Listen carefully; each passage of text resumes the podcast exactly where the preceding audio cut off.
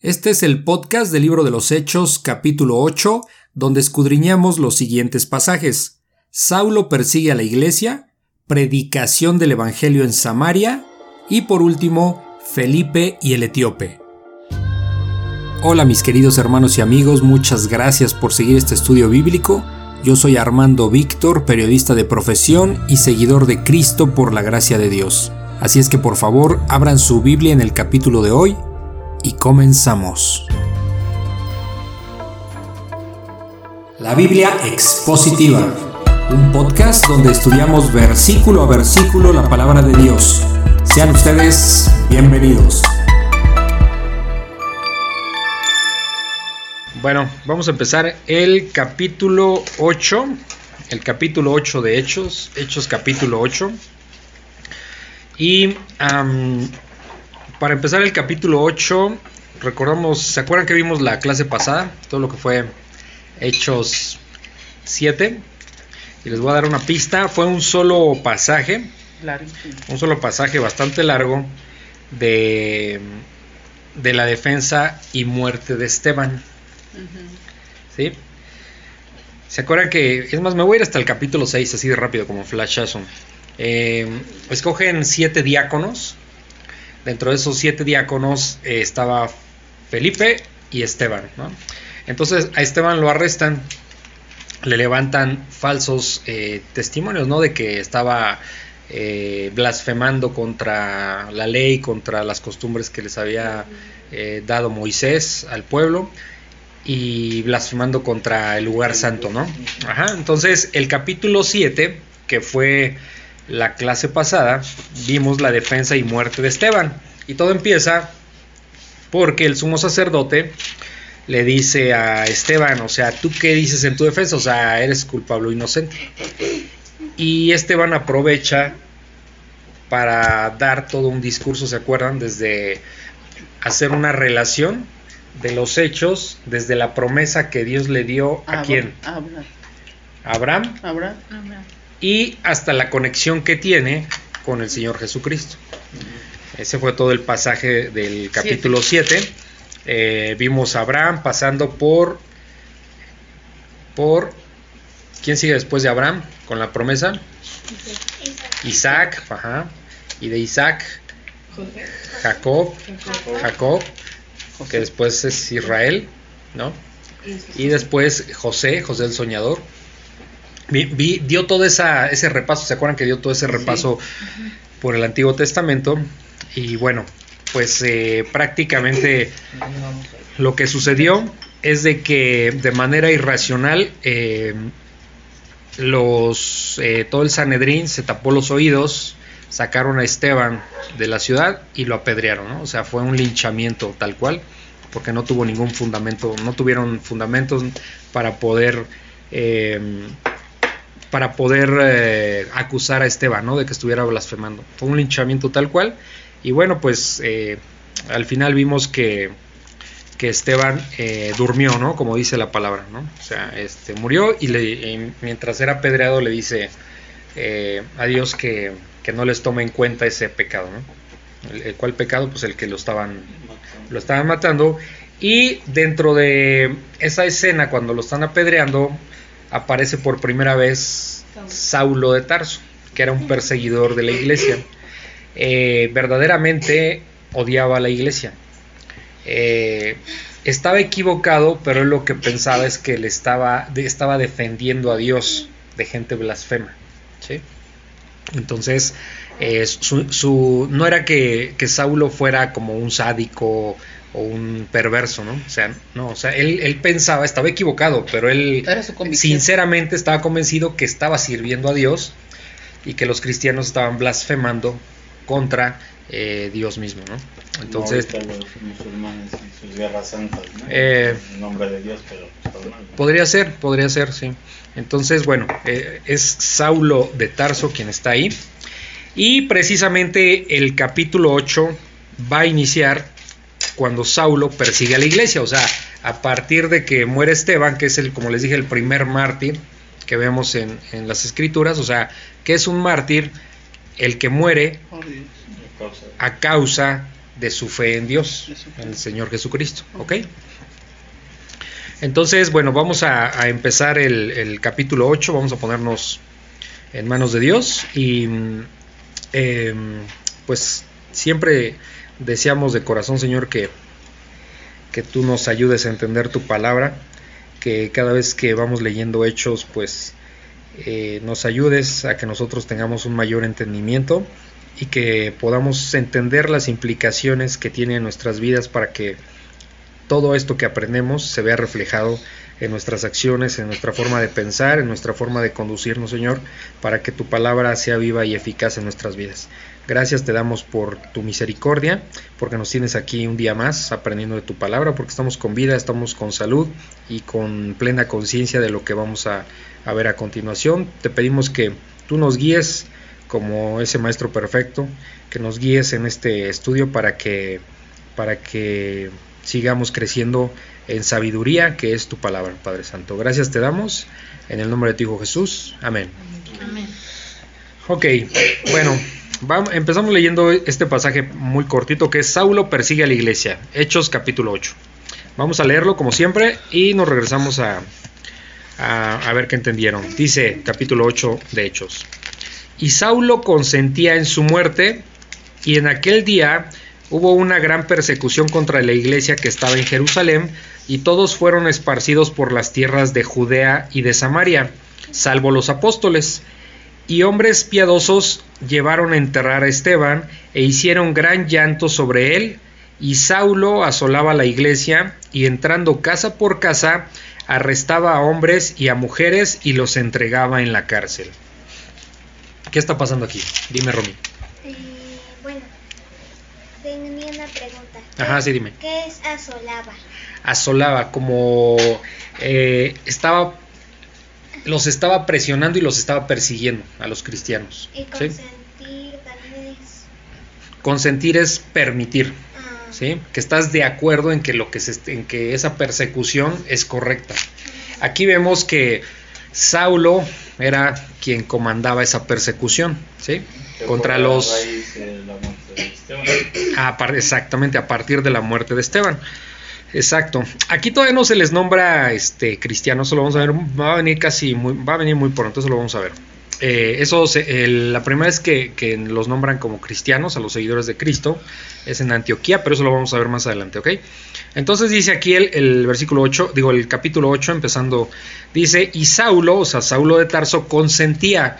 ¿Qué, qué es lo que pregunta Romy? ¿Qué es consentir? Que, que, odiaba, ¿sí?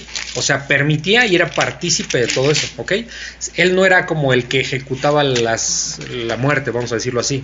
Él no mataba directamente, pero él lo permitía. Porque era autoridad. Porque era una autoridad, ¿ok? Eso es consentía. Y Saulo consentía en su muerte, ¿ok? Eh, en la muerte de los, de los creyentes, ¿ok? O sea, de toda la iglesia. Dice, en aquel día, estamos hablando en los días en que, como dice Arturo, en los días que, que fue apedreado Esteban, a eso se refiere, en aquel día hubo una gran persecución contra la iglesia. ¿Se acuerdan que por qué hubo una gran persecución? Obviamente en la parte terrenal, en la parte humana, eh, Saulo comandaba esa persecución, ¿ok? Pero esto hay que entender que es un plan de Dios. ¿Por qué? Porque quería que se expandiera. Exactamente, habla fuerte para que se escuche. Entonces, eh, el hecho de que todos salieran huyendo de Jerusalén implica que se fueran por todas partes para predicar el Evangelio. ¿Ok? De otra manera se hubieran quedado muy cómodos ahí en Jerusalén y no hubieran salido. Entonces todo tiene, Dios tiene un propósito, si se dan cuenta? Cuando nos dice que como creyentes todas las cosas nos suenan bien, a veces pensamos que, que una persecución puede ser muy mala, pero no sabemos cuál es el plan de Dios. Dios tiene un plan perfecto. Y aquí el plan de que el hecho de que, de que hubiera una persecución en Jerusalén hacia la iglesia hace que todos se esparzan, ¿sí? Por Judea, por Samaria, que fue lo que el Señor Jesucristo de hecho les avisó, que iban a ir a compartir las buenas nuevas, ¿no? A predicar el Evangelio por todas partes, por Judea, por Samaria y por, este, todos los rincones del mundo. Entonces ahí es donde empieza eh, esa dispersión de, creyentes y eh, discípulos del Señor Jesucristo y es como, como, como se van por varias partes, ¿no? Entonces esta gran persecución contra la iglesia pues es un plan de Dios, ¿no? Y eh, de esa iglesia estaba en Jerusalén y todos parten de ahí de Jerusalén. Dice, y, eh, bueno, dice que esta gran persecución contra la iglesia estaba en Jerusalén y todos fueron esparcidos por las tierras de Judea y de Samaria, ¿ok? Judea y Samaria, salvo los apóstoles. O sea, Romy, dime. O sea que Dios que, o sea, eh, o sea, Dios quería que se esparcieran para que predicaran el evangelio. Es correcto. Dios quería, hizo que, que- que los persiguieran. Dios provocó esto, que los persiguieran para que, para que pudieran compartir el Evangelio en diferentes lugares. ¿Sí? Porque a veces podemos nosotros, vamos a poner un ejemplo, nosotros estamos muy cómodos aquí en Querétaro, ¿ok? Viviendo y estudiando y aprendiendo, pero no sabemos si Dios nos va a querer que vayamos a otro lado a compartir su evangelio. Y de repente puedo decir, híjole, me voy a ir a, otro lugar, no estoy contento, no tengo ahí trabajo, no, no- no nada, o sea, este, estoy pensando en mí nada más y de eso no se trata. Un verdadero creyente va a decir, bueno, pues si las condiciones me están dando para que yo me vaya a otro lugar, pues hay un propósito. Sabemos que Dios nos manda a ir y predicar las buenas nuevas, ¿no? Entonces sabemos que eso lo tenemos que hacer como creyentes. Entonces si vamos a un lado, a otro lugar, pues es precisamente para eso, para predicar las buenas nuevas, ¿ok? Porque si no, ¿quién va a predicar si en esos lugares no hay quien predique? Sobre todo, por ejemplo, aquí menciona el caso de Samaria. ¿Se acuerdan qué es Samaria? Una ciudad. Samaria eh, Como las ciudades que destruyó eh, eh, es, es una, bueno, dentro del territorio, vamos a explicar, dentro del territorio de Samaria había judíos y había gentiles, era una, una mixtura de judíos y gentiles, ¿ok? Entonces eh, ellos tenían sus propios ídolos. En- Entonces, digamos que, que los, samarita- los samaritanos no eran bien vistos por, por los judíos. ¿Se acuerdan que cuando el Señor Jesucristo eh, habló con la mujer samaritana, dice, tú estás hablando conmigo porque pues, no tenían permitido hablar, ¿no? Pero ellos son judíos, los samaritanos. Es que es una mixtura, es lo que estoy diciendo, es un revoltijo entre judíos ¿por qué y... Porque cuan- cuando se, se revolvieron en esa zona judíos con gentiles, con no creyentes, Ah, adoraban otros dioses. Ah. Entonces los judíos que adoraban a Dios, en Judea por ejemplo, ya, eh, ya, no, ya, no, eh, ya no eran bien vistos los samaritanos. ¿ok? O sea, ellos ya no eran judíos puros, sino que ya eran judíos revueltos Con co- otros pueblos con, otro- con otros, este, con gentiles, con otros pueblos que tenían otros ídolos. ¿Ok? Eh, Yo investigué sobre los samaritanos y decía que ellos sí se rigen por el Pentateuco. O sea, ellos, o sea, sí son judíos en ujú, o sea, sí. y ellos, su- la, la ley de Jehová sí la llevan, o sea, los Los veían como judíos de segunda, por eso no hablaban con ellos, porque no eran igual que los que estaban, por ejemplo, en Jerusalén. Mm. ¿Sí? Porque, porque era eso, o sea, era una, una, Mixtura. una mixtura ahí, ¿ok? Entonces, este, bueno, ok. Entonces dice, pero que los apóstoles se quedaron, ¿sí? Los doce apóstoles. Dice el versículo 2, y hombres piadosos llevaron a enterrar a Esteban. Estos hombres piadosos, no, no, no sinceramente no, no, no queda muy claro en el texto si eran verdaderos creyentes o si eran judíos que eran como simpatizantes de los cristianos, porque se acuerdan que muchos no se acercaban, que sí tenían simpatía por, por, los, por los creyentes, pero como que no se querían acercar, se acuerdan que vimos eso. Sí. Entonces aquí dice que eran hombres piadosos. ¿Qué es un hombre piadoso? ¿Alguien, se ¿Alguien tiene idea de qué es un hombre piadoso? Pues, Pues, pues como dice ahí, sí. Eh, un- un hombre piadoso, una persona piadosa, es, ella, es aquella persona que se preocupa por el, por el sufrimiento y los padecimientos de otra persona. Es Jesucristo. El ejemplo Ajá. primero es Jesucristo. ¿Ok? Sí, el Señor Jesucristo. Entonces, ese es un hombre piadoso, el que se preocupa por las necesidades y el sufrimiento de su semejante. ¿ok? Entonces aquí les digo, no, no queda claro en el texto si eran verdaderos creyentes.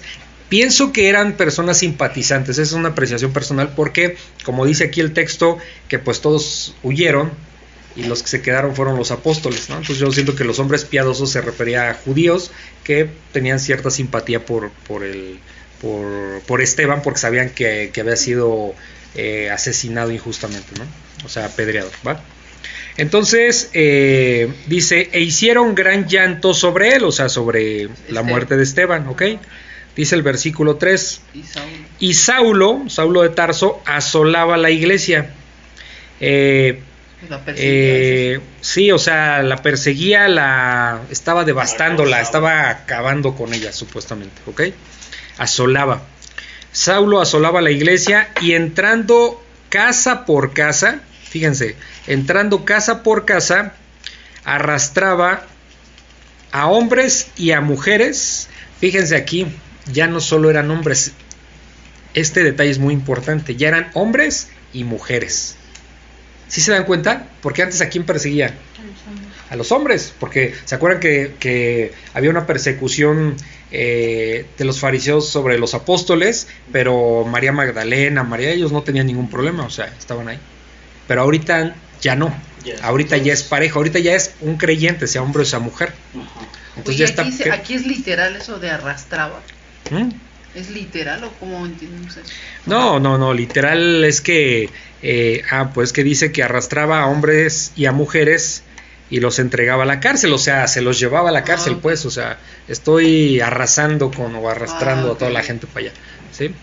Entonces, eh, ¿tienen alguna duda? Ok. Bueno, después sigue Hechos 8.4, que es la predicación del Evangelio en Samaria. La predicación del Evangelio en Samaria. Vamos a poner atención y eh, cualquier duda que tengan la pueden apuntar o ahorita la platicamos cuando vayamos pasando por ese pasaje. Oye, nada más yo tenía la Ah. duda de Saulo de Tarso. Yo leí también una biografía que decía, él es, él es fariseo, pero no es gentil. O se lo o puede No, no, no, no. Pero también decía que su familia es, es familia romana. O sea, como que Sí. estaba... Eh, sí, eso lo vamos a ver más adelante. Tiene varias características porque Saulo tiene la nacionalidad Ajá. este, hebrea y romana. Ajá, por parte de los padres.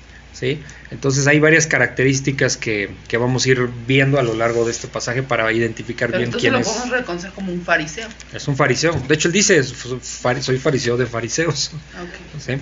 Ok. Bueno, entonces dice eh, el versículo 8, predicación del Evangelio en Samaria. Yo era un fariseo. Para esto servía el, mapa. Ahí pueden ver para que vayan reconociendo la geografía de Palestina de ese tiempo.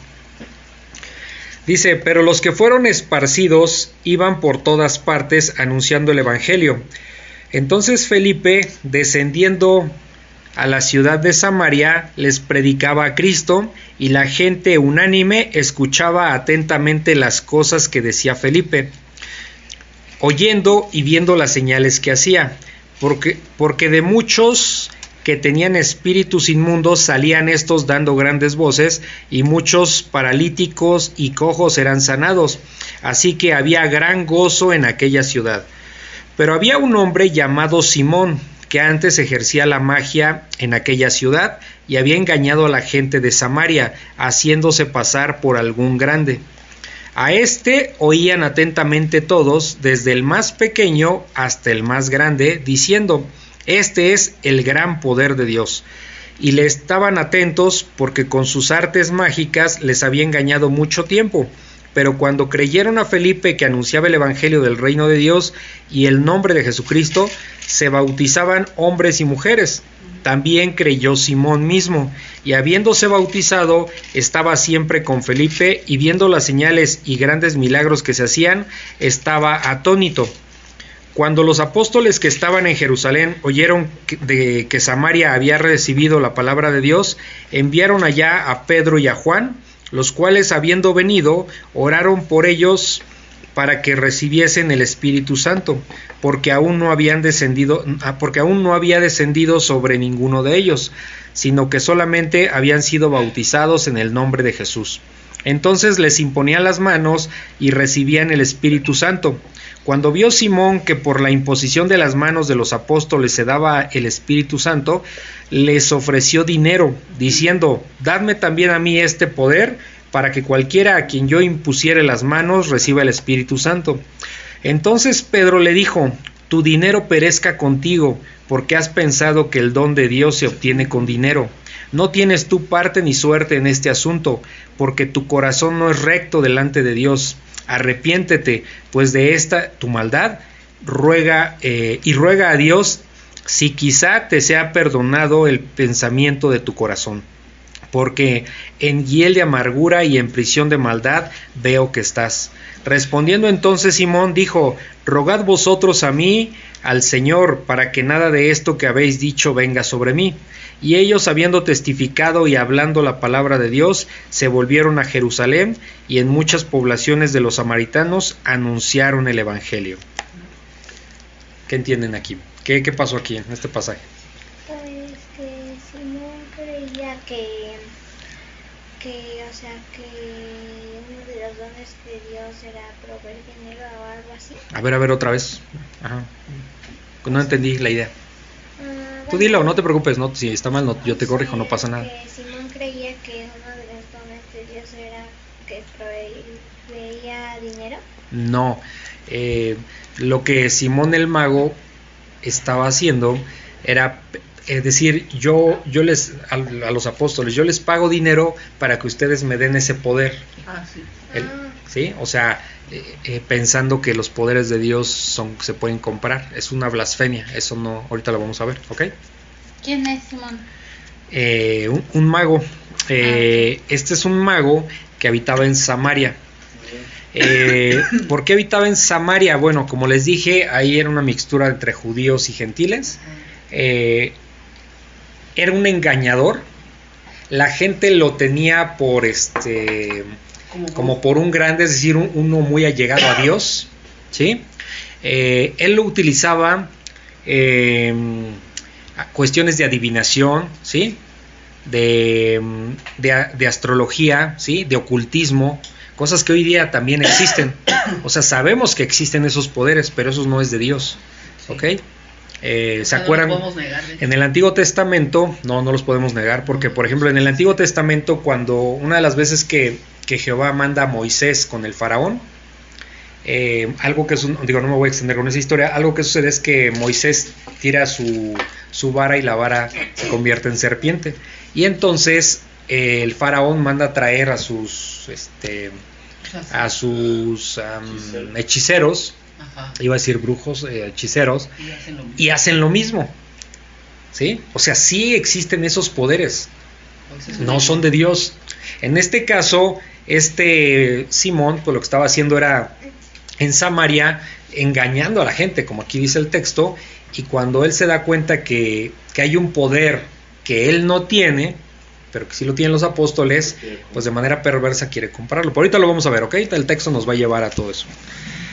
Ok, dice el versículo 4 del capítulo 8, pero los que fueron esparcidos, o sea, todos los creyentes, aquí ya les vamos a llamar cristianos, aunque les digo, este, hasta más adelante se les nombra cristianos. Pero los que fueron esparcidos iban por todas partes, ¿se dan cuenta? Se fueron, se regaron por todas partes, fuera de Jerusalén, anunciando el evangelio. Fíjense que esto es súper importante. Fueron esparcidos, pero ellos predicaban el evangelio. ¿Sí se dan cuenta? No, no se fueron esparcidos a esconderse a otro lado, porque, porque Dios, todos tenemos esa, eh, lo que le llamamos la gran encomienda, ir y predicar el Evangelio. Entonces fueron esparcidos, sí, pero ¿qué significa eso? ¿Qué- qué- ¿Cómo lo podemos entender en nuestros días? Que a pesar de que estemos pasando por problemas, por alguna tribulación, ¿ok? Por algún padecimiento, eso no va a ser impedimento para que nosotros prediquemos la palabra de Dios. ¿Sí se dan cuenta? Esa es una aplicación práctica que tenemos en nuestros días. ¿sí? Entonces aquí dice que pues anunciaban el evangelio, ¿no? Todos los que se fueron por, esparcidos por todas, to- por todas partes. Dice el versículo 5. Entonces Felipe, eh, descendiendo a la ciudad de Samaria, les predicaba a Cristo. ¿Ok? Felipe es el mismo del Felipe, sí, sí, sí. De hecho, aquí vemos a Felipe como pues haciendo las veces de misionero, ¿sí? O sea, les predicaba, les predicaba a Cristo. Eso es lo que tenemos que predicar. ¿Se dan cuenta cómo cada vez que leemos un texto solo es Cristo, solo es Jesús, ¿sí? Solo es Dios, solo es Evangelio, no hay más, ¿ok? Ese es nuestro trabajo principal. Eh, dice que les predicaba eh, a Cristo, Dice el versículo 6, y la gente unánime, cuando habla de la gente, se refiere todo tipo de personas, ¿ok?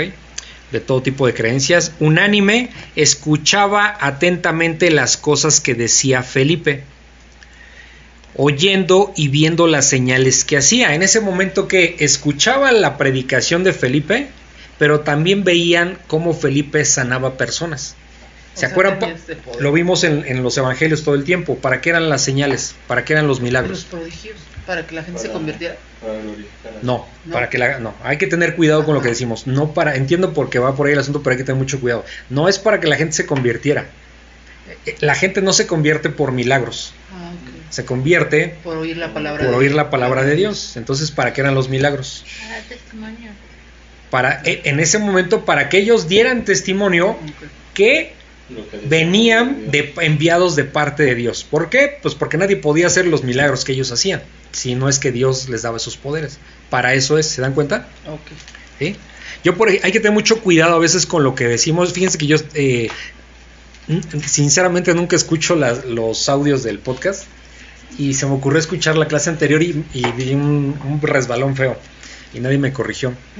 Porque en- dentro del... No me acuerdo que estaba yo hablando y dije que, que cuando, cuando Jesús todavía no existía, ¿no? Lo que yo quise decir es cuando Jesús todavía no en- se encarnaba en este mundo, pero lo dije mal porque Jesús siempre ha existido Sí. desde antes de la creación del universo, ¿me explico? Siempre Son detallitos que, que hay que tener cuidado porque este, si alguien es nuevo, pues a lo mejor se podría confundir, ¿no? Y yo pues la regué por estar obviamente dando mucha explicación, se me, barrió, pero bueno, ese es un detalle, ¿no? Por lo cual hay que tener mucho cuidado con lo, que decimos. Entonces, eh, y esto simplemente con la lectura y con el estudio nos vamos acostumbrando a hablar de la manera correcta, ¿no?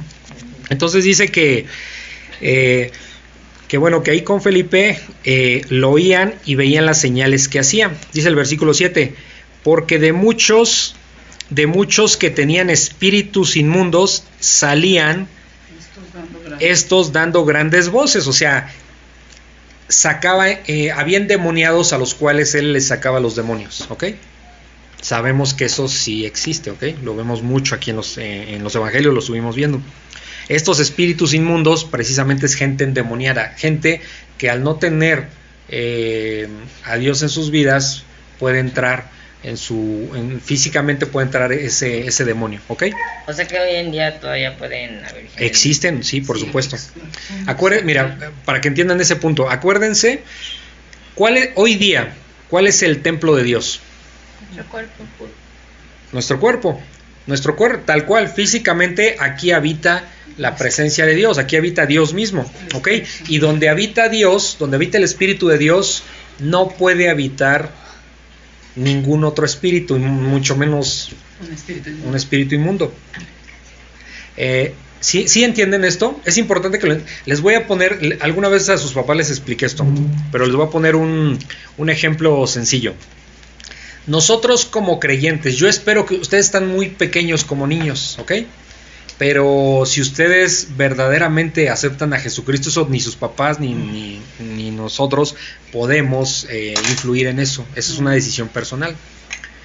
Pero si ustedes aún pequeños se arrepienten de corazón y entienden que son pecadores y aceptan de verdad de corazón a Jesucristo y empiezan a aprender de Él, Dios les va a dar el Espíritu Santo. Entonces, al tener ustedes morando el Espíritu Santo, voy aquí a explicar una tontería, no tontería, una cosa muy fea. Alguien les hace brujería o les quiere hacer brujería, que eso existe. no les va a pasar absolutamente nada. ¿Por qué? No por ustedes, sino porque Dios habita en ustedes y no hay nadie más poderoso que Dios. ¿Sí se entiende? Ahora, ¿por qué estoy explicando esto? ¿Por qué Porque cuando una persona no tiene el Espíritu Santo, el cuerpo es como una casa deshabitada. Y ahí está vacía y ahí puede entrar espíritus inmundos. Por eso vemos gente endemoniada. ¿Sí se Como de entiende? las calles, ¿no? Me han Sí. platicado que esas personas que van hablando como si es- endemoniadas. Exacto. O sea, puede ser lo que entendemos que es esquizofrenia o algún tipo de enfermedad mental, eh, pero también puede ser que esté endemoniado. ¿Ok? Eso sí existe, no tengan dudas, porque bíblicamente ahí está y hoy día sí existe. Pero ya se dan cuenta la diferencia de tener a Dios y no tenerlo. O sea, entonces eso implica estos espíritus inmundos que aquí se veía y bueno, pues eran gente que no tenía, estaban en Samaria, no tenían a Dios consigo, ¿ok? Entonces, eh, pues eran endemoniados básicamente y lo que hacía Felipe, aparte de predicar, primero predicaba, ¿sí? Y después hacía esos milagros, sacar endemoniados, entre otras cosas que aquí vamos a leer, para corroborar que él sí venía de parte de Dios y eh, dar testimonio eh, de, que, de que lo que él decía era verdad. ¿Sí? De eso se trataba todo, ¿ok? Dice eh, que salían dando grandes voces, o sea, los demonios salían gritando, vamos a decirlo así, ¿no? Salían del cuerpo de las personas. Y muchos paralíticos, fíjense, paralíticos, ¿sí saben lo que es un paralítico? Alguien que, alguien que no se puede mover, ¿sí? O sea, que tiene alguna extremidad, algún brazo, un pie o todo, y no se pueden mover. O sea, y eso es de por vida. Entonces, que alguien de por vida este, está, está paralítico y lo sane es un milagro impresionante, ¿ok? También había cojos que eran sanados, ¿ok? Dice el versículo 8, así que había gran gozo en aquella ciudad. ¿Por qué? Pues por todo lo que estaba sucediendo. Es una alegría ver que alguien está haciendo algo bueno, que es eh, dar una predicación en nombre de Dios y, y sanar eh, personas, ¿ok? Dice el versículo 9. Pero había un hombre llamado Simón. Este Simón era el, ese mago, ¿ok? Se llamaba Simón. Este Simón pues era, era un nombre muy común, digamos. El nombre de Simón era muy común en aquellos tiempos, ¿no? Porque hemos visto eh, Simón Pedro, por ejemplo. ¿no? En este caso era Simón el mago. Pero había un hombre llamado Simón que antes ejercía la magia en aquella ciudad, en Samaria. Ejercía la magia. ¿Qué es la magia? Pues todo este tipo de cosas de ocultismo, de adivinación, ¿sí? Sí. Todo este tipo de cosas este, eh, ejercía él y había engañado, fíjense, había engañado a la gente de Samaria haciéndose pasar por algún grande. Algún grande refiriéndose como si fuera una especie de profeta, hagan de cuenta, enviado de Dios. ¿Ok? Se hacía pasar, o sea, era un estafador. Ahora, ¿por qué hace rato Laura me decía que, que había leído que, que, en Samaria eran judíos? Por, esta es una de las razones por la cual no eran judíos puros, porque un judío no va a aceptar absolutamente nada de eso, porque sabe que solo es Dios. Y aquí estaban los samaritanos engañados. Aquí, aquí voy, va un consejo muy importante para todos. Eh, hoy día en Internet hay muchísima información y hay que tener cuidado de dónde la sacamos Sí. para no creer todo lo que decimos, porque de repente buscamos algo, me aparece una página X y yo no veo la fuente, cuál es la fuente, quién lo escribió, quién lo dijo. Y de repente puedo asumir que eso es verdad. Y yo no sé que el que lo, el que escribió ese, ese blog o este eh, o sea correcto lo que está diciendo. ¿Sí me explico? Siempre chequen la fuente. Hay un estudio Hay que que tener dice cuidado. que eso es para todos es que el 80% de lo que vemos en internet es falso. Sí, hay que tener mucho cuidado con 80%. eso. ¿Sale? Imagínate Ok. qué estamos viendo. Entonces dice que, bueno, que hab- había engañado a la gente de Samaria haciéndose pasar por algún grande. Dice el versículo 10. A este, a este oían atentamente todos. Fíjense. O sea, a este Simón el mago, la gente lo sí lo escuchaba. Sí, Dice, desde el más, fíjense nada más. Aquí viene algo interesante. Desde el más pequeño hasta el más grande. Todos. ¿Sí? Quiero que entiendan muy bien esto porque, porque como varias veces se los he dicho, ¿cómo es que los niños, desde los niños hasta los grandes, escuchaban a un engañador? ¿Sí se dan cuenta? todos creían. ¿Y por qué, por qué tiene, digo, igual a muchos no les va a gustar lo que voy a decir, pero que puedan escuchar esto, pero, pero aquí está la parte bíblica. ¿Cómo es que no puede haber un estudio con niños y con adultos al mismo tiempo? si cuando se trataba de este mago, en este estamos hablando de este pasaje, por eso no me quiero ir a otro lado. Cuando habla, este, desde el más pequeño hasta los grandotes se escucha todos bien atentos. ¿Sí se dan cuenta? Entonces, eh, nosotros corroboramos que puede haber, en este caso, un estudio hacia Dios, eh, sean niños, sean grandes. Grandes. ¿Sí me explico? Entonces, no tiene que ser diferente. no tiene que ser diferente, no tiene por qué ser. O sea, digo, no estoy en contra de que haya estudio de niños, de adultos, no estoy en contra de eso, por supuesto, pero, pero sí entender que la palabra de Dios es la palabra de Dios. Quien va a trabajar en el corazón de chicos y grandes va a ser Dios. No, Nosotros no, sola, no. nosotros sol- solo en mi caso que estoy dando el estudio, Es solo es transmitir. transmitir el mensaje, pero el que va a trabajar es Dios, ¿sí se dan cuenta? Y confiamos en ello, ¿vale? Entonces dice el versículo 11, y le estaban atentos, fíjense todos, niños y grandes estaban atentos a este mago engañador, porque con sus artes mágicas les había engañado mucho tiempo. O sea, era un charlatán, era un mentiroso. Eh, ahorita creo que alguna vez ya se los platiqué hace varios años, salió en las noticias, tendrá yo creo unos 10 años, creo que fue en Guadalajara.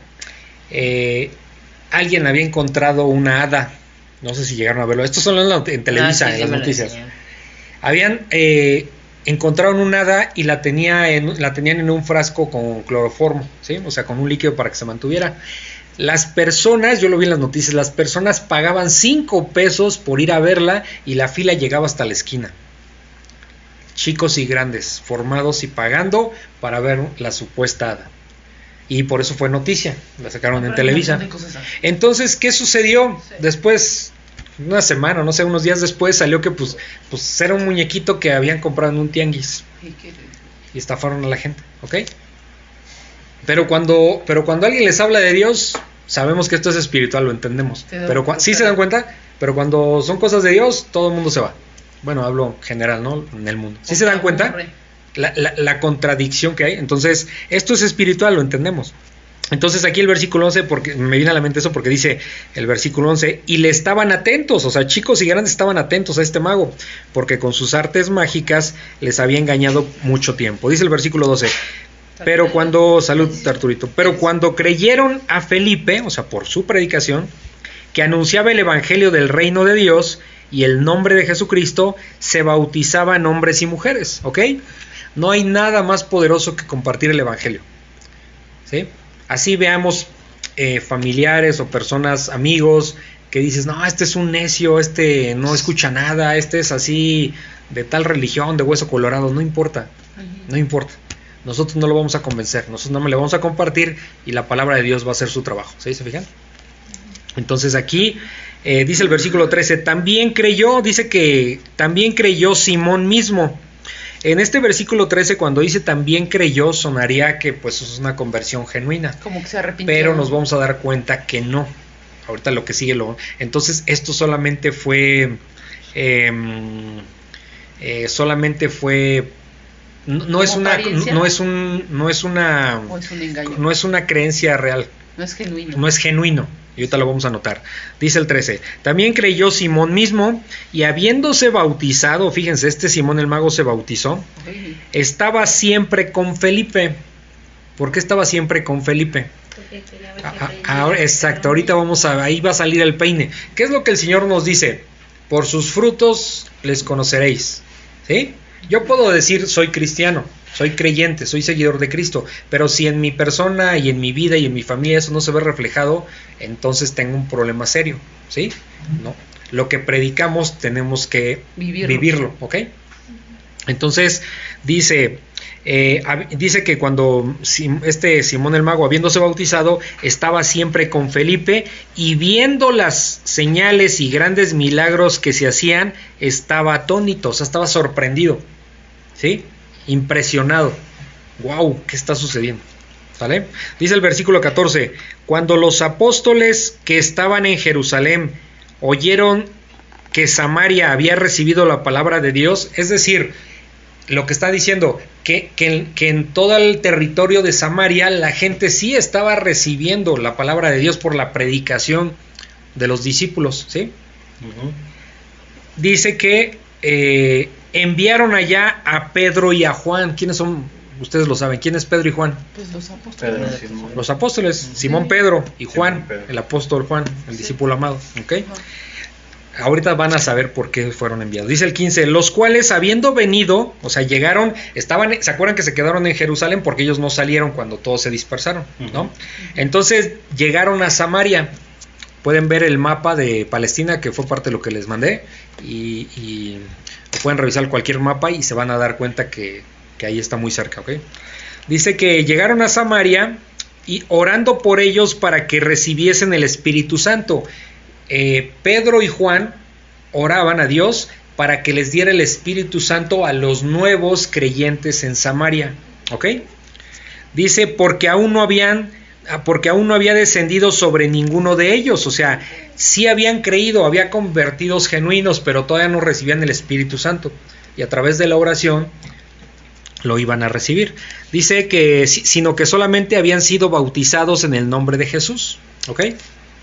Dice el versículo 17. Entonces les imponían las manos y recibían el Espíritu Santo. ¿Ok? Pedro eh, y Juan recibían, imponían las manos eh, y recibían el Espíritu Santo. Aquí no lo dice, pero me quiero imaginar que, que, pasó algo similar como en Pentecostés, que, que, empezaron a hablar en lenguas. Les digo, aquí no lo dice el texto, pero quiero pensar que, que algo por ahí sucedió, ¿no? Uh -huh. Entonces dice el versículo 18. Ah, bueno, imponían las manos. ¿Se acuerdan que era la imposición de manos? Es para ungirte, ¿no? Se decía eso. Era una, es una forma, eh, vamos a decirlo así, simbólica, de decir, bueno, pues eh, con la autoridad de Jesús, eh, pues eh, Pero- eh, aquí está el Espíritu Santo, ¿no? Pero era por Jesucristo. Pero aquí hay algo muy interesante que no sé si lo han notado. ¿Se acuerdan aquella vez? Fíjense, fíjense el cambio tan radical. ¿Qui- ¿Quiénes, ¿Quiénes estaban ungiendo con las manos? Pedro. Pedro. Bueno, Juan. Juan. Pedro y Juan. ¿Se acuerdan el caso de Juan cuando dijo, cuando el Señor Jesucristo dijo, ve, era un pueblo, fíjense, era un pueblo de ahí mismo, de Samaria. No dice qué pueblo, ya lo vimos. Era un pueblo de Samaria que le dijo, ve y, di- y pide que nos den posada cuando iban a, a ellos a adorar a Jerusalén. Y cuando no fue recibido, ¿qué dijo Juan? Ah, los maldijo, ¿no? No, dijo, Señor, no, o sea, porque no quisieron recibirlos, Señor, permite que descienda fuego del cielo para acabar con ellos. Ah, ¿Se acuerdan?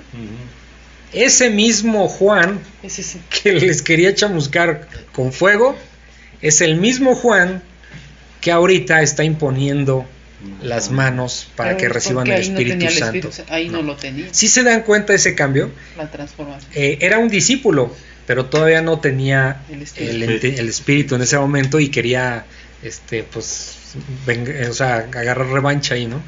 Entonces, eh, y ahorita vemos ese Juan, al cual se le llama el discípulo amado, que, que pues está aquí imponiendo las manos para que reciban el Espíritu Santo. ¿Se fijan ese cambio? Por eso nosotros, como creyentes, no podemos juzgar a personas que de- bajo nuestro criterio puedan ser malos. ¿Sí?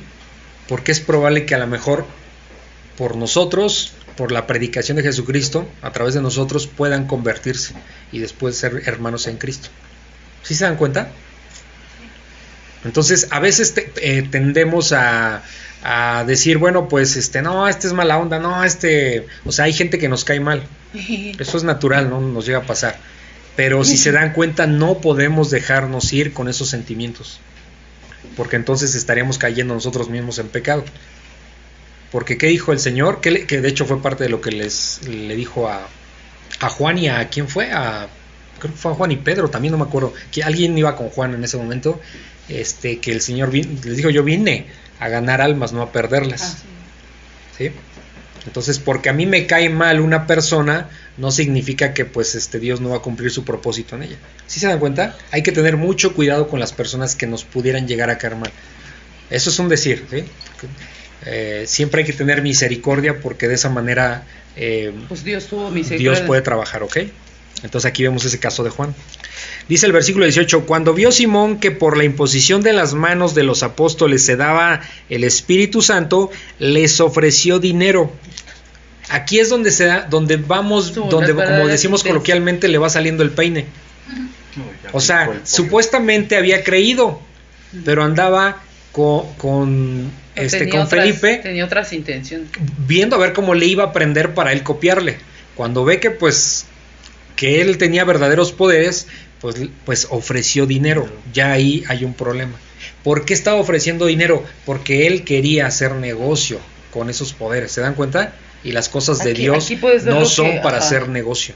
¿Ok? Ajá, Y aquí muchas iglesias que hacen eso. Aquí hay muchas iglesias que hacen negocio Sí, con sí, todo sí. tipo de cuestiones. Sí, de Cash. Luna dice. Cash Luna. Pues ese es con el la más de- con la chequera. Pero es que ese es el más evidente, pero hay Sí, otras. hay más muchísimos. Muy sutiles. Hay muchísimos. Pues te digo que en la pandemia había unos que hay en Facebook de, ah, ¿quieres que oremos para que no te dé COVID? Deposítanos tanto.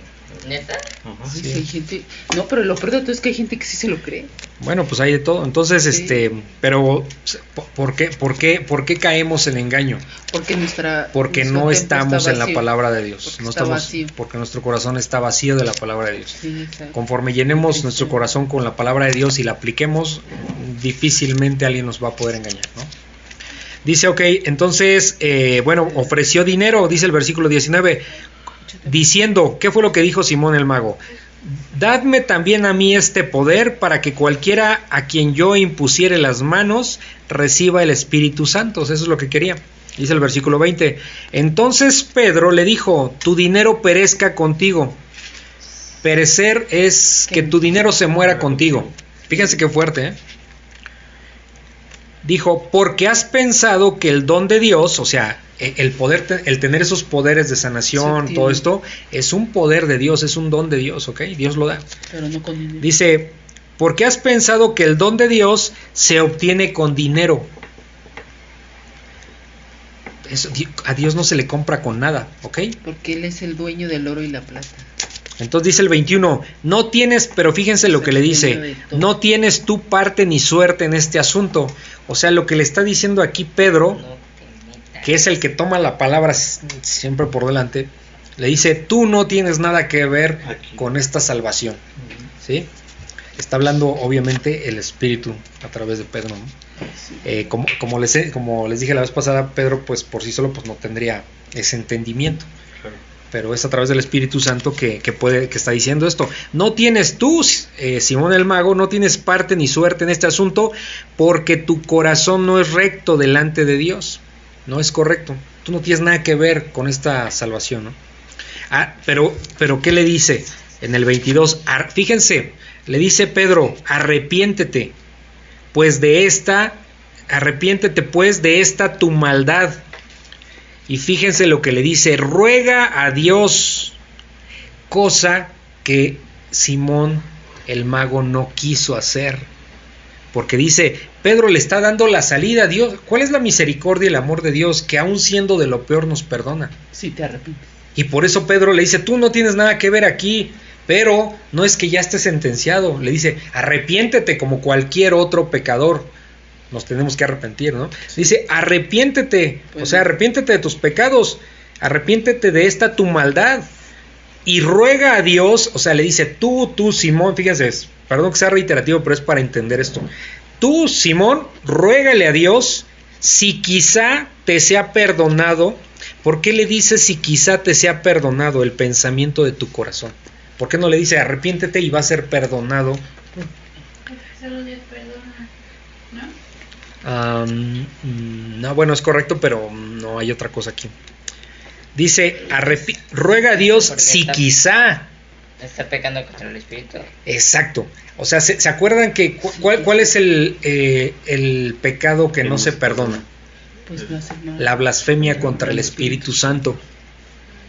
¿Sí se dan cuenta? Entonces aquí no es que, mm, ¿cómo explicarlo? No es que Simón el mago haya forzosamente pecado contra el Espíritu Santo, pero, pero desde el punto de vista de Pedro anda por ahí cercano. Por eso utiliza esta palabra de si quizá, exacto, Santo exacto, sí. Por eso le dice si quizá, o sea, si tal vez te sea perdonado el pensamiento de tu corazón. ¿Sí se dan cuenta? Ok, dice el versículo 23, porque en hiel de amargura y en prisión de maldad veo que estás. O sea, anda perdido. ¿Sí? Dice el versículo 24, 24, respondiendo entonces Simón dijo, fíjense cómo responde Simón, ¿qué, po- qué tendría que haber dicho si se arrepiente verdaderamente? pues yo creo que ahí se hinca y Señor, que perdóname, o sea, algo hace él, ¿no? Pero fíjense cuál es su reacción. Respondiendo entonces, Simón dice, rueguen ustedes por mí. O sea, ustedes rueguen, yo no, yo no voy a rogar, ustedes rueguen por mí.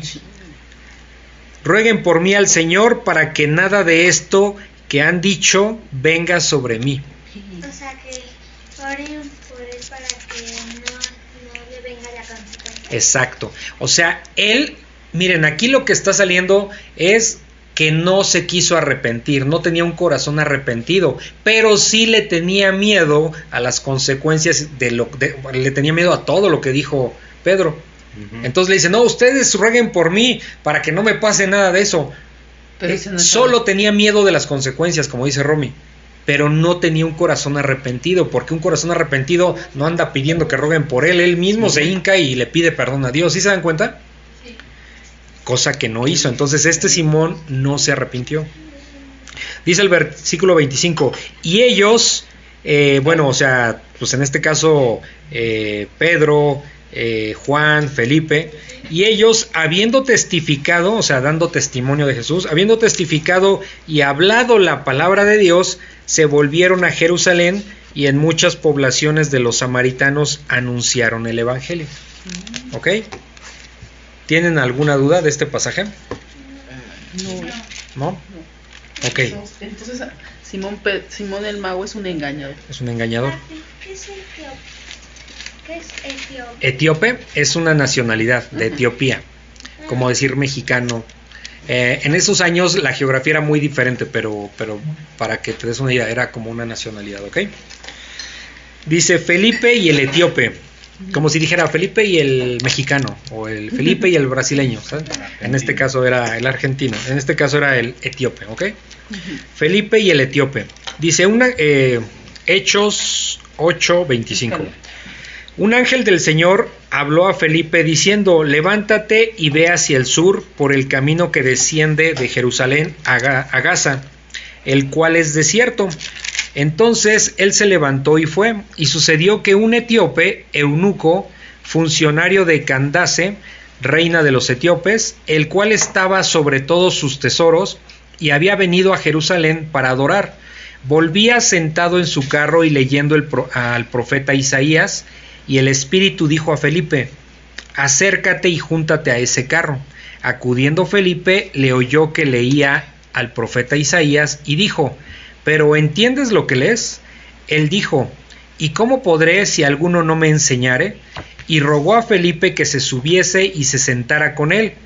El pasaje de la escritura que leía era este. Como oveja a la muerte fue llevado, y como cordero mudo delante del que lo trasquila. Así no abrió su boca, en su humillación no se le hizo justicia, mas su generación, ¿quién la contará? Porque fue quitada de la tierra su vida. Respondiendo el eunuco dijo a Felipe, Te ruego que me digas, ¿de quién dice el profeta esto? ¿De sí mismo o de algún otro? Entonces Felipe abriendo su boca y comenzando desde esta escritura le anunció el Evangelio de Jesús, y yendo por el camino llegaron a cierta agua, y dijo al el eunuco, aquí hay agua, ¿qué impide que yo sea bautizado? Felipe dijo, si crees de todo corazón, bien puedes. Y respondiendo dijo, creo que Jesucristo es el Hijo de Dios.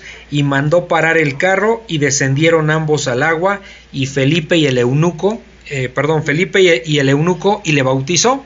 Cuando subieron del agua, el Espíritu del Señor arrebató a Felipe y el eunuco no le vio más y siguió gozoso su camino. Pero Felipe se encontró en Azoto y pasando anunciaba el Evangelio en todas las ciudades hasta que llegó a Cesarea.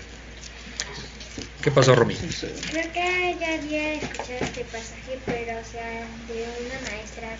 Ajá. eh, o sea, que hace cuenta que como que Dios desapareció a Felipe y para que predicara en otro lado. Es correcto, sí. Como que lo. Lo desapareció. Ahorita lo vamos a O sea, explicar. Apenas que también. y- o sea, que eunuco sí era un verdadero creyente, o sea, que sí creía de verdad Sí, corazón. Sí, exactamente. creyó, sí. Sí, muy, muy bien, Romy. lo predicó el pastor este Raúl ¿no? o alguien de Mm, algo hablaron de eso. poquito. Ok, bueno, vamos a, a explicar este pasaje de Felipe y el etíope, desde el versículo 25. Dice, un ángel del Señor habló a Felipe. ¿Sí? Eh, ok. ¿Se acuerdan de dónde provenía Felipe? ¿Quién es Felipe? Vamos a recordar un poquito. Em- empezando la parte de Hechos, ¿dónde aparece Felipe? En, con este. Esteban. Esteban. Esteban, ¿ok? Exacto. Es uno de los siete diáconos, ¿se acuerdan? Sí. ¿Se, se acuerdan que es un diácono? Mm. Los que cuidaban de las viudas. Eh, de- los que servían en la iglesia, vamos a decirlo así. Que O- las mesas. ajá, hoy día un diácono puede ser quien se encarga de la limpieza de la igle- de la- del edificio, de la congregación, quien, quien junta, por ejemplo, despensa para personas que lo necesiten, quien administra el dinero de la iglesia, en fin, todos esos que sirven, tienen un trabajo eh, dentro de la iglesia, es un diácono, ¿ok? Y aquí lo que vemos en el ejemplo, como les dije en- cuando hablamos de los siete diáconos, que no hay referencia de los otros cinco, pero sí vamos a ver de, de, eh, Esteban y de Felipe.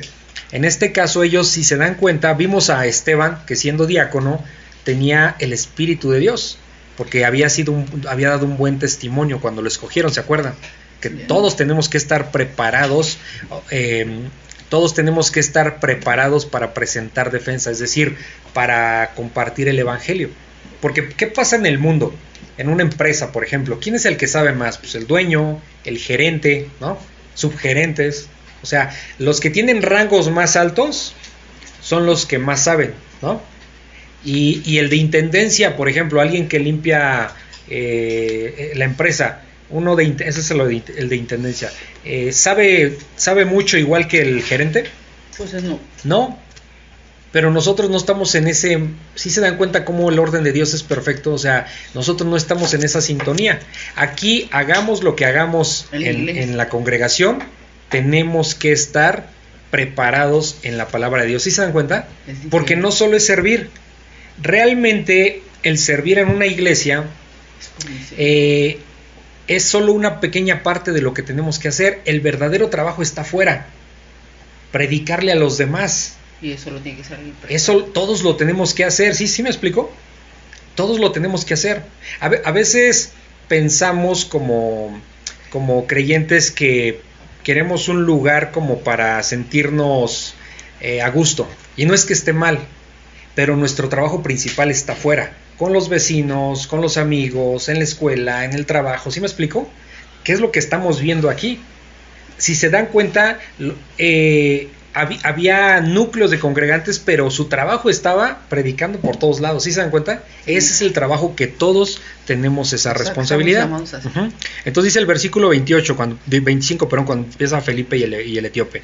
Un ángel del Señor habló a Felipe diciendo, y él era un, un diácono, que es lo que por eso estoy haciendo esa referencia.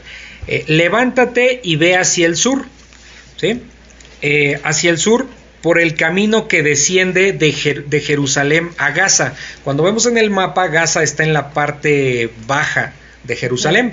¿Y por qué hacia esa parte? Porque hacia, ese era el rumbo para irse hacia, hacia Etiopía. ¿Ok?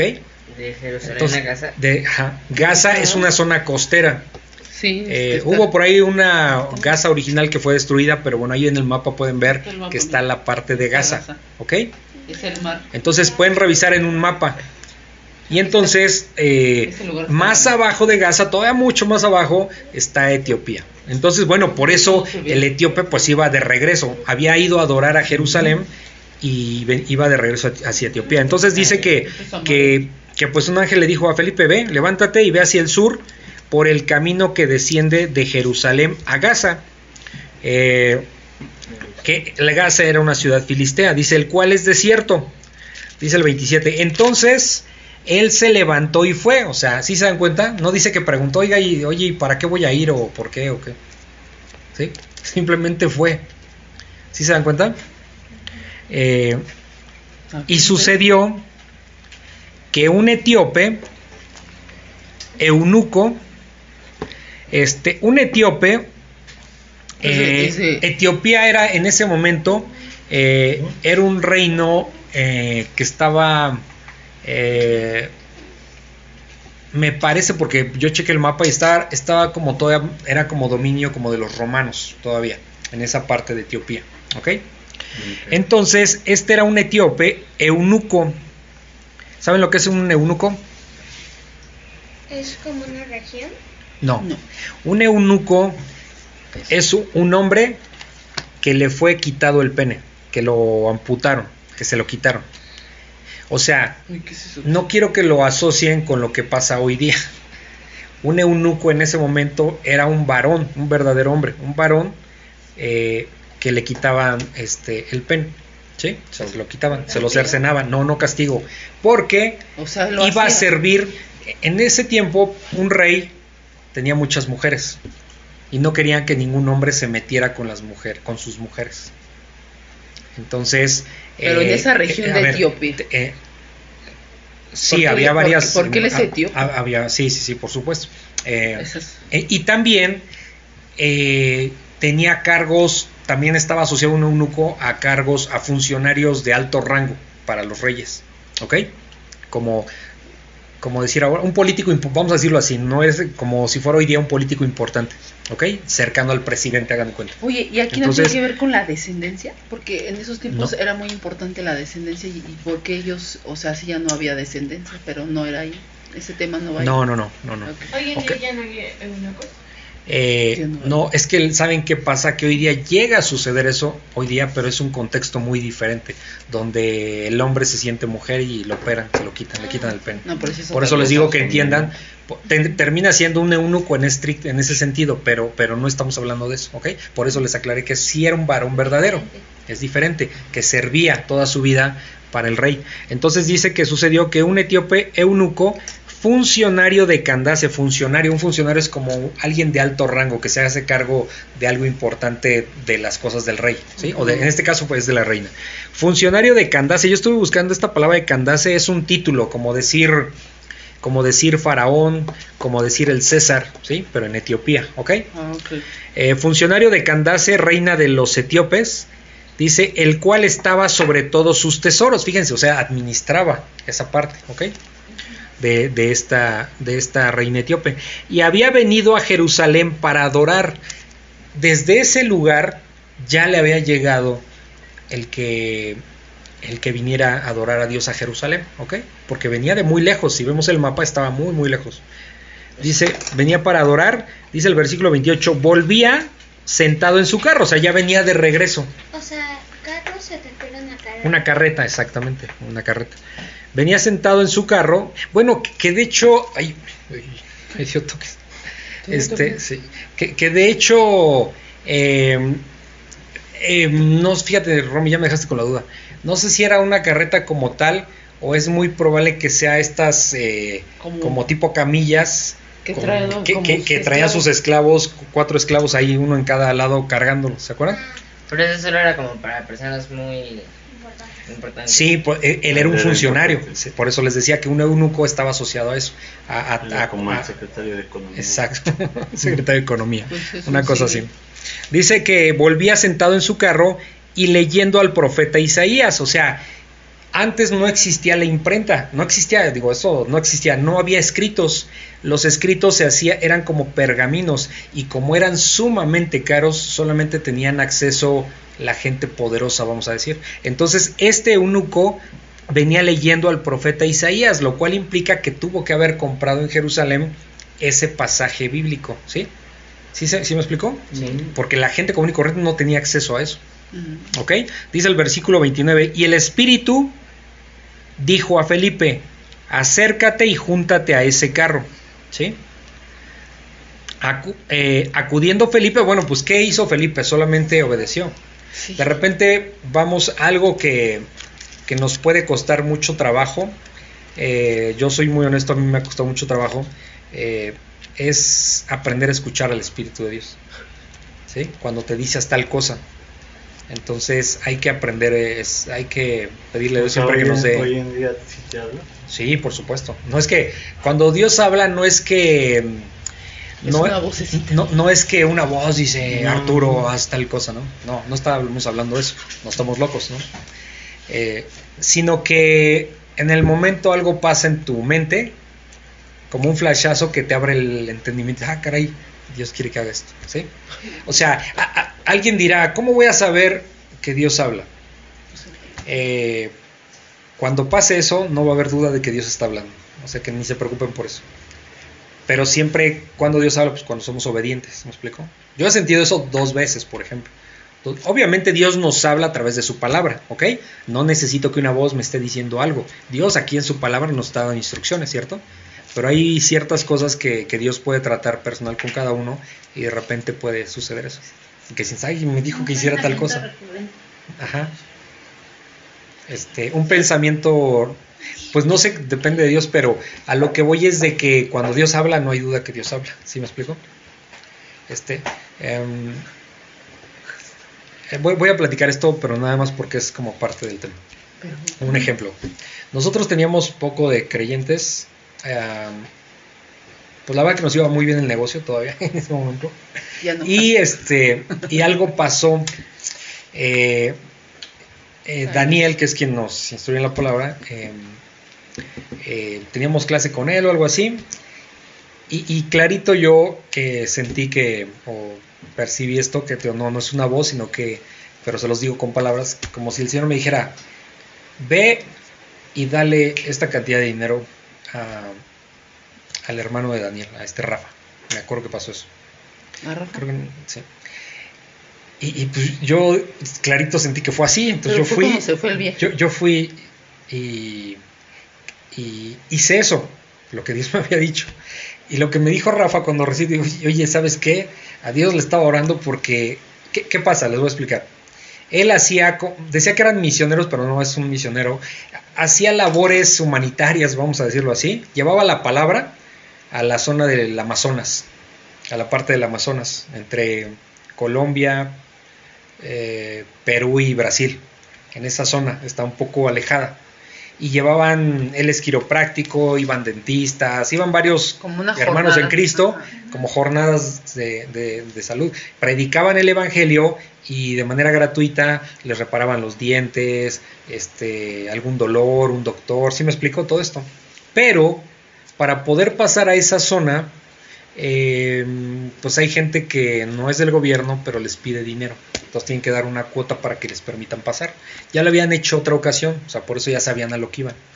Y entonces cuando yo le entrego esa cantidad de dinero, me dice, dice, oye, di- dice, no, hasta como que se le puso la piel de gallina porque mira, yo le había orado a Dios porque no nos alcanzaba para poder pagar eh, la cuota para que nos dejen pasar a esa zona O sea, no tenían los recursos. ya. y con eso cubrió. Entonces yo así como que fue de las primeras experiencias que tuve así como que, caray, este, pues yo mm, más o menos nuevo en la fe, ¿no? O sea, no, no tenía tan, teníamos pocos años. Entonces Dios habla, Yo creo teníamos años. Dios habla, Dios habla en ese sentido. No sé, son cosas que trata Dios con cada uno, ¿ok? Entonces, hay más casos, pero bueno, ya nada más con ese es un ejemplo muy práctico. Entonces, cuando Dios habla, lo vamos a entender, pero siempre es importante aprender a diferenciar la voz de Dios, que es lo que a mí me ha costado mucho trabajo en lo personal, diferenciar la voz de Dios en ese sentido y, cuando no, Dios no nos manda a hacer algo, ¿sí me explico? Entonces, eso yo sí soy muy honesto, me cuesta mucho trabajo este, em, poder entender eso, ¿no? Pero bueno, eh, esa es la parte. Sabemos que lo principal, Tú, tú mismo tú mismo, exactamente, es donde hay que tener cuidado, exactamente. Tú mismo repitiéndote que, que así debe ser y es más bien tu intención de querer hacer algo y no que Dios te mandó, ¿no? Sí, ¿Sale? pues, Entonces, bueno, eh, pero bueno, eso se pide con oración y, y sobre todo obedeciendo su palabra, que esto sí es muy claro, ¿no? Lo que tenemos que, que obedecer.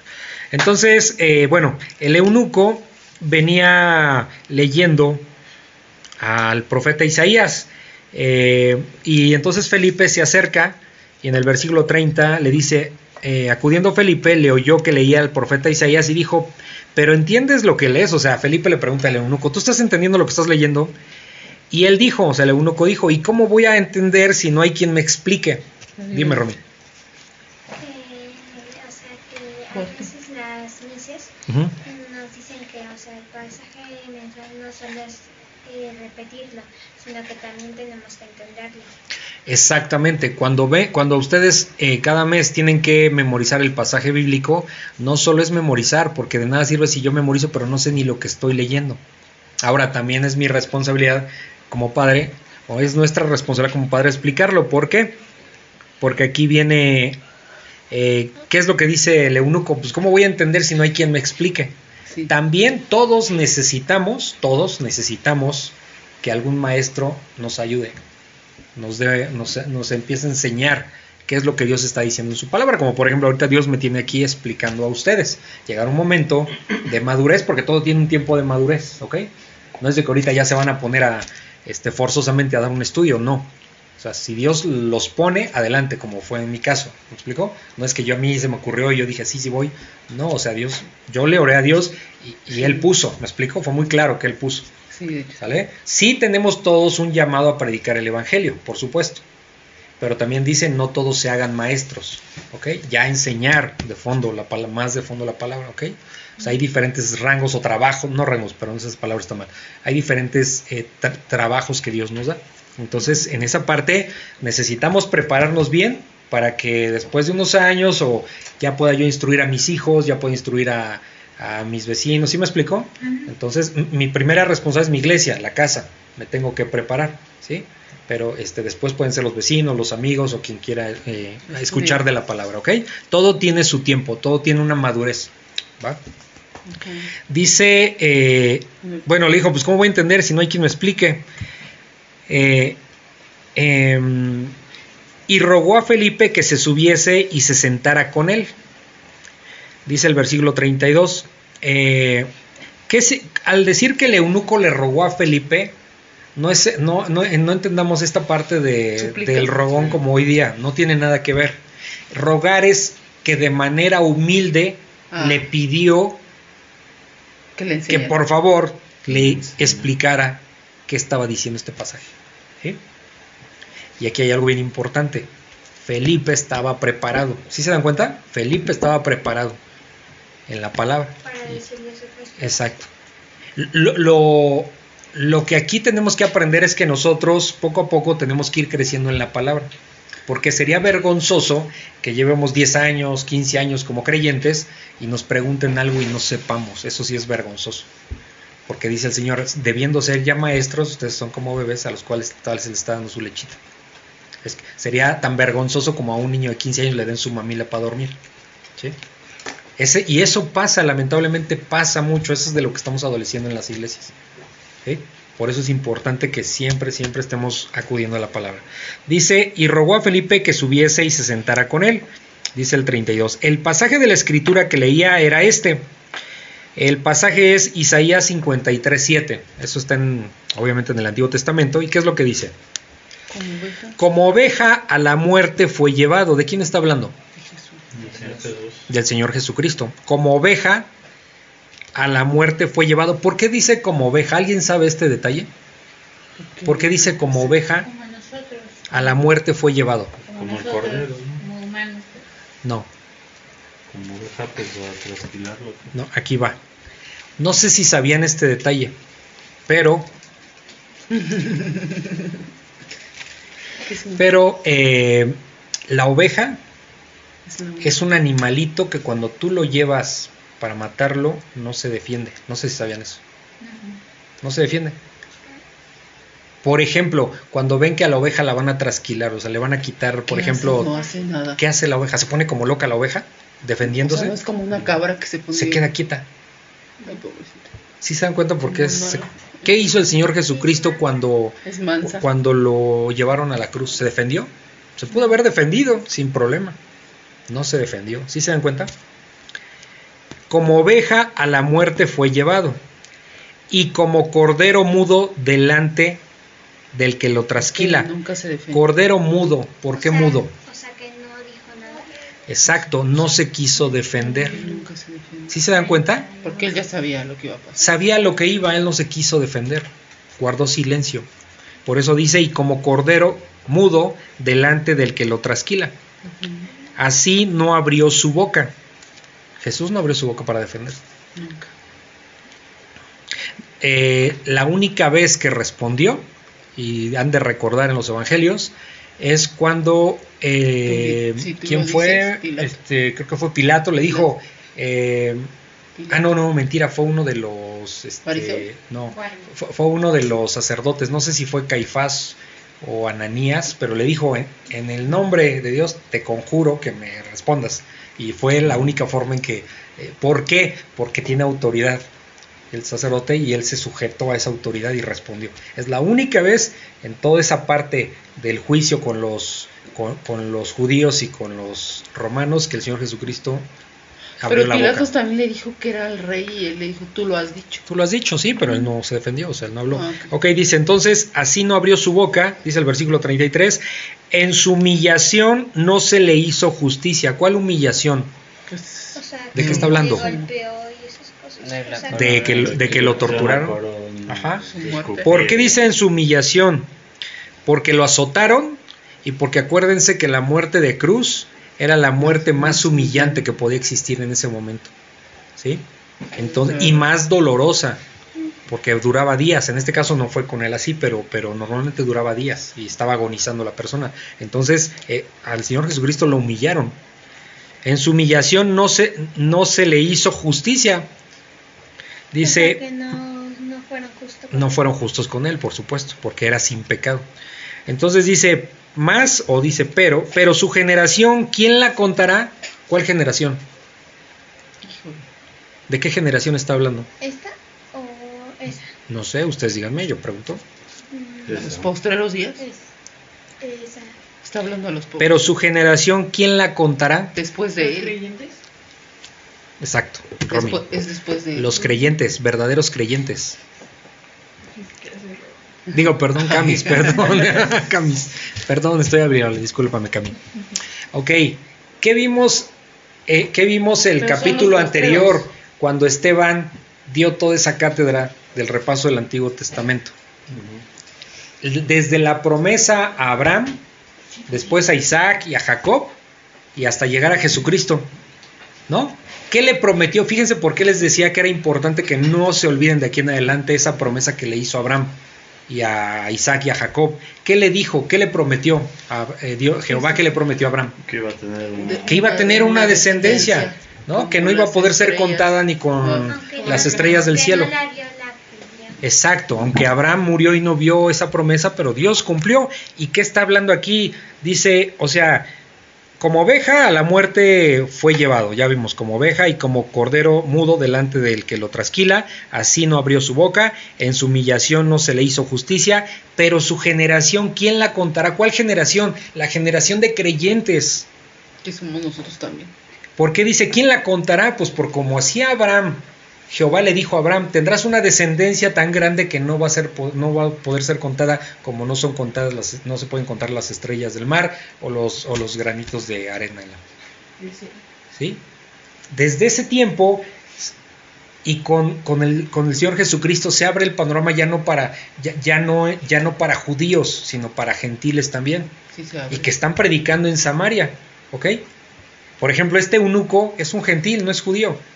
Incluso no pudo entrar al templo. ¿Por qué no pudo entrar? Porque es un eunuco y parte de la ley es que personas con defecto no podían entrar al templo. ¿Sí? Entonces, Así eh, más su generación, ¿quién la contará? ¿Quién va a contar la generación de creyentes que habrá a partir de Jesucristo? Nosotros ¿sí? somos parte de esa generación, ¿sí se dan cuenta? Sí. ¿Eh? Y, eso, y eso viene desde la promesa de Abraham. ¿Se dan cuenta lo importante? Hasta hoy día. ¿Ok? Dice, porque fue quitada de la tierra su vida. Dice el 34. Respondiendo el eunuco dijo a Felipe, te ruego que me digas, o sea, el eunuco le está diciendo, pues esto es lo que dice el texto, te ruego que me digas, ¿de quién dice el profeta esto? ¿De sí mismo o de algún otro? O sea, el eunuco le dice, ¿esto es de Isaías? ¿Está hablando Isaías de sí mismo o está hablando de otro? ¿No? Porque obviamente el eunuco no entendía, nosotros sí entendemos porque estamos en un tiempo donde ya sabemos que es el Señor Sí, Jesucristo, claro. pero en ese momento el eunuco no sabía, dice, pues explíquenme. Porque son las ¿Ok? profecías de Dice el 35. Entonces Felipe, abriendo su boca y comenzando desde esta escritura. ¿Qué es comenzando desde esta escritura? Desde Isaías empezó él a explicarle. Vamos a decirlo, lo voy a decir otras palabras. A partir de lo que el eunuco estaba leyendo, Felipe le pudo predicar el evangelio. ¿Ok?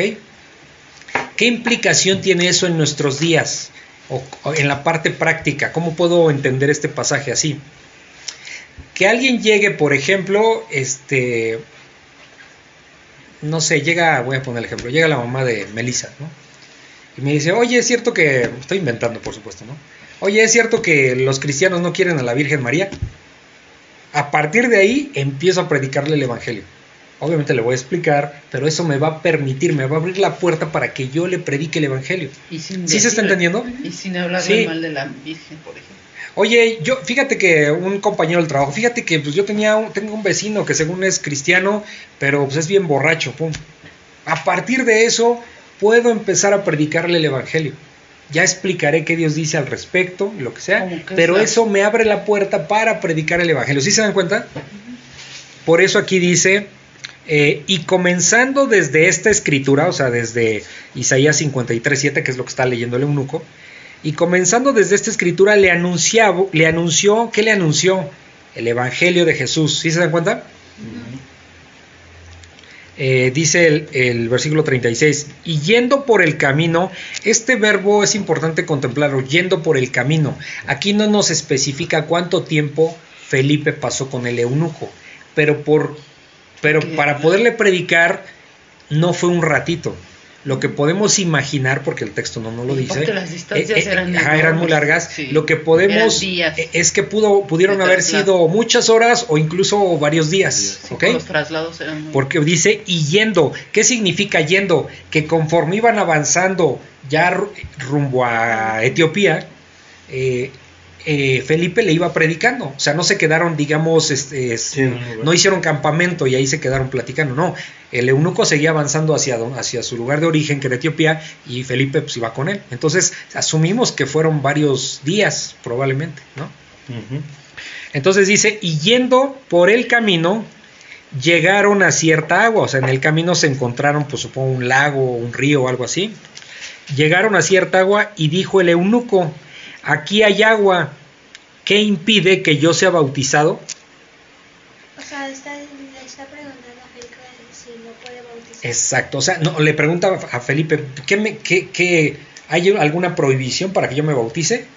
Por eso entendemos que pasó un buen, pues, quiero pensar varios días, o al mínimo muchas horas, pero probablemente varios días compartiéndole. ¿Por qué? Porque le empezó explicando la parte de Isaías y de ahí se, se- pues obviamente le predicó el Evangelio de Jesucristo y dentro de predicar el Evangelio de Jesucristo, pues él entendió que se tenía que bautizar, ¿no? Que, que él se- que un verdadero creyente pues, se bautizaba. Entonces, porque pues le dice, aquí hay agua, este, ¿qué impide que yo sea bautizado? Y en este versículo 37 quiero aclarar algo. Eh, Felipe dijo, si crees de todo corazón, bien puedes. Y respondiendo dijo, creo que Jesucristo es el Hijo de Dios. ¿Ok? Este pasaje 37 viene aquí en Reina Valera de 1960. Pero después de eso, cuando, cuando descubrieron algunos rollos eh, del Mar Muerto, este pasaje, este, este versículo 37 no aparece. ¿Ok? Entonces nada más quiero dejar esa aclaración, no aparece, no significa que no, vamos a decirlo así, no nos afecta en el sentido que no contradice la palabra, no algo, ¿ok? Pero ese, ese, ese versículo como tal no aparece en los, en los manuscritos más antiguos, digamos que fueron los que se descubrieron después. ¿Por qué aparece aquí? Porque bueno, cuando, cuando se hizo esa versión en 1960 no se habían descubierto todavía esos, esos pergaminos, ¿ok? ¿Sí se entiende? Pero no es contradictorio, o sea, No, por eso digo, o sea, si dijera algo muy diferente, pues sí habría que tener cuidado, no afecta, digamos, ¿no? porque dice, cree que sí, sí, sí. Creo que Jesucristo es el Hijo de Dios, o sea, entonces creyó, dice el versículo 38, y mandó que se detuviera el carro y descendieron ambos al agua, o sea, Felipe y el eunuco descendieron Y Felipe le bautizó, ¿ok? Ajá. Entonces no solo le compartió, sino también lo bautizó, ¿ok?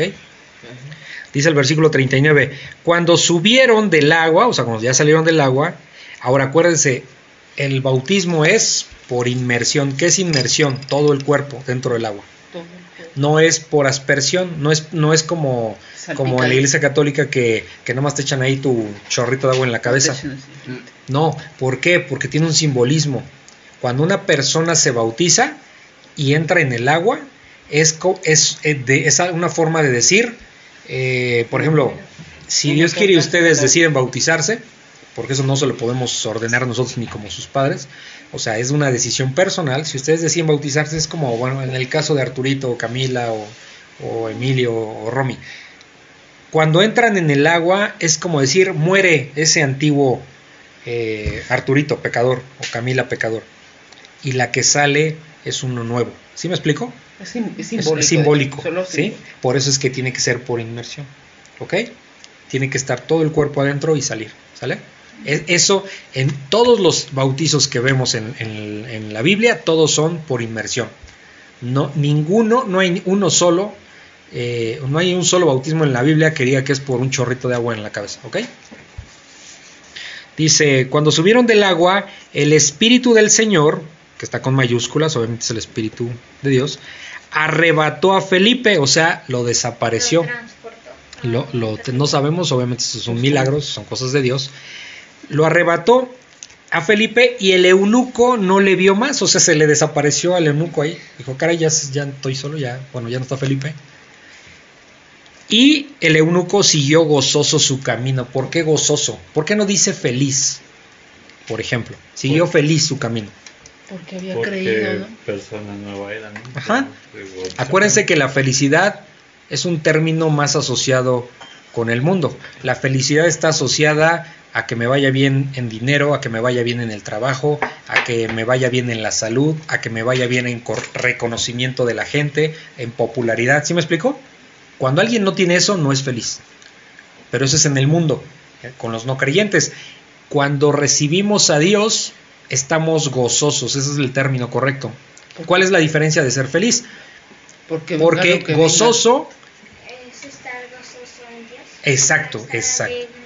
Exacto, bien, Ron. Pero venga lo Estar que venga. gozoso es que yo Pues- tengo a Dios conmigo, Y no importa lo me vaya bien O me vaya o me vaya mal, porque ya vimos que el Señor dice todas las cosas le Nos son bien bien. como creyentes, ¿ok? todas las cosas. Entonces, eso es estar gozoso, que ah, si tengo no tengo salud, pero yo estoy gozoso porque tengo a Dios conmigo, aunque esté enfermo.